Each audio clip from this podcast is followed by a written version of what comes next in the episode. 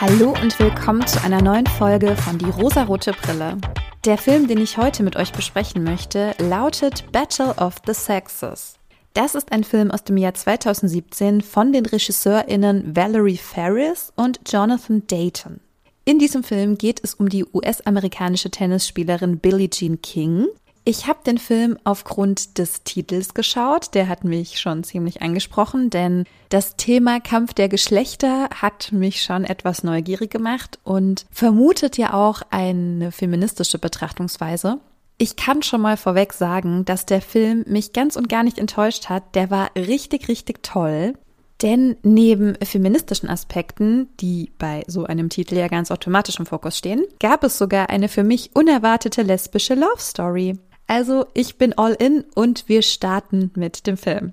Wir steigen damit ein, dass unsere Protagonistin Billie Jean King die US Open im Damen-Einzel gewinnt. Daraufhin fordert sie von den VeranstalterInnen höhere Preisgelder für alle weiblichen Tennisspielerinnen. Denn es ist so, die Männer bekommen bei dem Sieg der US Open 12.000 Dollar Preisgeld und Frauen bekommen 1.500 Dollar. Billy und ihre Freundin Gladys beschweren sich also zu Recht und sie bekommen die Antwort von den Veranstaltern, es sind natürlich Männer, die den Vorsitz führen, sie könnten daran nichts ändern, so seien nun mal die Bestimmungen.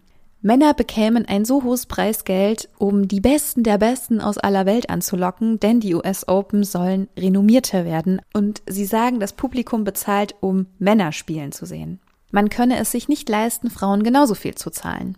Billy und Gladys sind sehr schlagfertig und sie fragen immer wieder nach, warum soll das so sein? Warum sind diese Bestimmungen so unveränderlich? Und ein Argument, was ihnen entgegengebracht wird, man müsse Männern mehr Geld zahlen, denn Männer haben Familien und die müssen sie ja ernähren.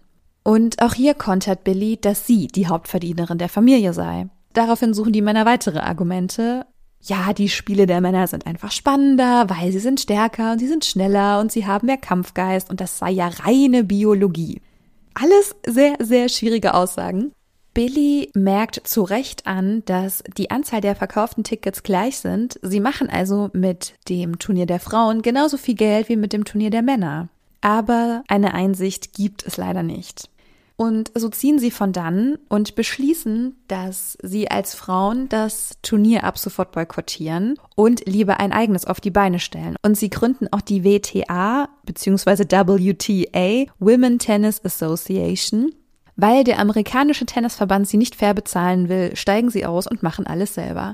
Sehr, sehr empowernd und ein sehr mutiger Schritt, der ein Zeichen setzt. Das hat mich auf jeden Fall sehr beeindruckt. Sehr viele Männer reden daraufhin natürlich sehr abschätzig über sie, also nicht, dass sie es vorher anders getan hätten, aber das ist nur noch ein weiterer Grund, die Frauen zu beleidigen. Und es fallen diese typischen Sätze, ach ja, diese Frauen, ne, es geht denen immer nur um Gleichberechtigung und bald verbrennen sie ihre BHs und das ist halt einfach schlimm, ne? Wir kennen's. Sobald wir alle anfangen, unsere BHs zu verbrennen, wird die Welt untergehen. Das Turnier, das die Frauen auf die Beine stellen, ist auch so organisiert, dass sie alle gegeneinander spielen. Und das erscheint ja erstmal ein bisschen paradox, weil sie gegeneinander und nicht miteinander spielen, aber sie verfolgen ja ein größeres Ziel. Sie wollen mit diesem Turnier Aufmerksamkeit und Respekt. Und an diesem Punkt des Films startet dann erstmal die Lesbian Love Story mit Friseurin Marilyn. Die hat Billy nämlich kennengelernt und sie kommt dann durch verrückte Zufälle irgendwie mit zu diesem Turnier und begleitet sie die ganze Zeit und ist auch dann die Friseurin des Teams. Aber die beiden kommen sich auch näher und das war wirklich schön zu sehen, denn Marilyn ist auch sehr vorsichtig und sehr liebevoll mit Billy und sie fragt sie auch, bevor sie küsst. Sie fragt nach Consent. Das ist, es ist ein Traum. Das Problem ist allerdings, dass Billy verheiratet ist mit einem Mann, natürlich mit einem Mann. Wir befinden uns immer noch in den 70ern. Und die Beziehung zwischen zwei Frauen wird total abgewertet und natürlich nicht akzeptiert. Sie wird beschrieben als Sittenlosigkeit und als Sünde und Billy schämt sich auch dafür. Sie versucht es zu verbergen. Sie schämt sich. Ihre Kolleginnen bzw. das ganze Team hat auch zwei schwule Stylisten und die wissen es sofort. Also die merken sofort, was zwischen Billy und Marilyn ist und sie warnen sie auch, als ihr Ehemann kommt. Sie haben einfach ein tieferes Verständnis für ihre Situation und sie warnen sie auch vor der Gesellschaft. Sie sagen zu ihr, du kannst dich jetzt noch nicht so zeigen, wie du bist, denn die Gesellschaft ist noch nicht bereit. Und das hat mir so das Herz gebrochen, weil ich frage mich so, ist die Gesellschaft heute bereit dafür? Teile davon nicht und das ist so, so schade. Aber auch Billys Ehemann Larry, der merkt es auch sofort. Er hat einen Verdacht, der wird dann durch einen Fund von Unterwäsche bestätigt und scheint es aber relativ gut zu akzeptieren. So wird es zumindest im Film gezeigt. Der ganze Film basiert ja auf tatsächlichen Ereignissen. Und ob es diese Love Story mit Marilyn gab, das wissen wir nicht. Also das war für mich nicht rauszufinden, aber ich denke nein. Ich denke, dass diese Geschichte eben für den Film dazu erzählt wurde. Warum, da kann ich später auch noch mal zwei Worte zu sagen. Aber wir kommen jetzt erstmal zu Bobby Riggs. Bobby Riggs kommt nämlich ins Spiel. Er ist auch ein erfolgreicher Tennisspieler und selbsternannter Chauvinist. Damit wirbt er für sich. Also alles, was von ihm kommt, sein komplettes Auftreten, sein komplettes Verhalten hat bei mir ein dauerhaftes Augenverdrehen hervorgerufen. Das ist einfach irre, dass er dieses Klischee, nein, es ist ja noch nicht mein Klischee, dass er diesen Chauvinisten so unfassbar repräsentiert. So unfassbar gut leider. Bobby macht nämlich Billy einen Vorschlag. Er will unbedingt ein Spiel gegen sie spielen mit dem Aufreißer männliches Chauvinistenschwein gegen Feministin mit unrasierten Beinen. Und er fragt sie auch nochmal, du bist doch Feministin, oder? Und sie sagt, ich spiele Tennis und bin eine Frau. Ich gehe davon aus, dass sie tatsächlich sie heute als Feministin bezeichnen würde. Klar, damals war es noch sehr viel mehr ein Schimpfwort, Feministin. Ich glaube, teilweise ist es auch noch bis heute so, dass ein bestimmtes Bild von Menschen, die feministisch denken und handeln und leben, das ist in sehr vielen Köpfen noch drin. Und vor allem diese unrasierten Beine. Ich frage mich wirklich, woher kommt das? Bobby jedenfalls ist sehr, sehr stolz auf seinen Chauvinismus. Es werden auch noch andere Klischees über Feministinnen rausgeholt, die man auch so kennt. Also das geht von diesem unrasierten Bein über keine BHs tragen und dass sie ja nur die Absicht hätten, Männer zu vernichten. Das sind alles Klischees. Ich würde echt gern wissen, wo die herkommen, aber sie werden dort auf jeden Fall alle ausgesprochen. Von Bobby, der so stolz darauf ist, ein Chauvinist zu sein. Bobby ist allerdings auch wett- und spielsüchtig. Er spielt sogar mit seinem Therapeuten in seiner Therapie, wo er ja aufgrund seiner Spielsucht ist. Also wow, wirklich, Selbstreflexion, absolut tipptopp. Weil Billy aber nicht gegen ihn spielen möchte, fordert Bobby Billys Kollegin Margaret heraus, um gegen sie zu wetten, um grundsätzlich zu wetten, aber vor allem um Frauen zu demütigen. Also das ist eigentlich seine Nummer eins Motivation bei dieser ganzen Sache. Und er spielt gegen Margaret und gewinnt. Es ist ein Sieg über die Mutterschaft und Frauentennis, denn Margaret ist Mutter eines Sohnes, glaube ich. Und genau deshalb wird dieses Spiel und dann auch der Ausgang des Spiels als Muttertagsmassaker bezeichnet. Unfassbar, wirklich unfassbar. Bobby jedenfalls meint, dass er damit bewiesen hat, dass Männer stärker sind. Sie sind stärkere Geschlechts, sind immer besser, sie können einfach besser Tennis spielen. Das ist der Beweis. Weil er aber ein Spieler durch und durch ist, will er noch einmal spielen und er verdreifacht den Wetteinsatz und sagt 100.000 Dollar für die Frau, die Bobby Riggs schlagen kann. Auch hier tut er das natürlich aus seiner Spielsucht heraus, aber er fordert die Frauen wieder heraus, um zu beweisen, dass Frauen schlechter sind und nicht auf den gleichen Platz gehören wie Männer. Er sagt selbst, er liebt Frauen im Schlafzimmer und in der Küche, aber heute wollen die ja überall sein. Wo soll das enden? Also es gibt sehr, sehr viele schwierige Aussagen. Man muss ab und zu schon mal tief durchatmen, um das irgendwie auszuhalten, was er für Sätze bringt. Selbst mit der Einordnung in die 70er Jahre, also es ist wirklich schwierig. Er zieht auch dieses Spiel wieder auf mit Emanze gegen Macho. Er hat diese zwei größten Gegensätze, die es geben kann. Denn der Mann ist ja eigentlich der König und der Frau überlegen und damit möchte er das nochmal betonen einfach. Billy entschließt sich jetzt doch gegen ihn zu spielen. Sie will beweisen, dass auch Frauen Tennis spielen können und es verdient haben, Anerkennung zu bekommen. Sie kann auch seine ganzen blöden Sprüche, die er vor dem Turnier macht, sehr gut kontern. Bobby trainiert gar nicht, weil er denkt, dass er sie ja sowieso besiegt. So überheblich und so selbstüberschätzend auch.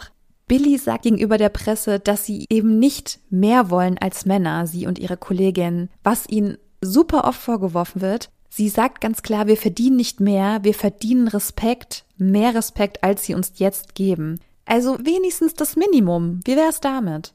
Und das ist tatsächlich so, dass Billy Bobby besiegen kann. Der Kampf der Geschlechter ist also nicht so ausgegangen, wie die Männer es erwartet haben. Und damit hat sie ein ganz wichtiges Zeichen gesetzt. So, so wichtig.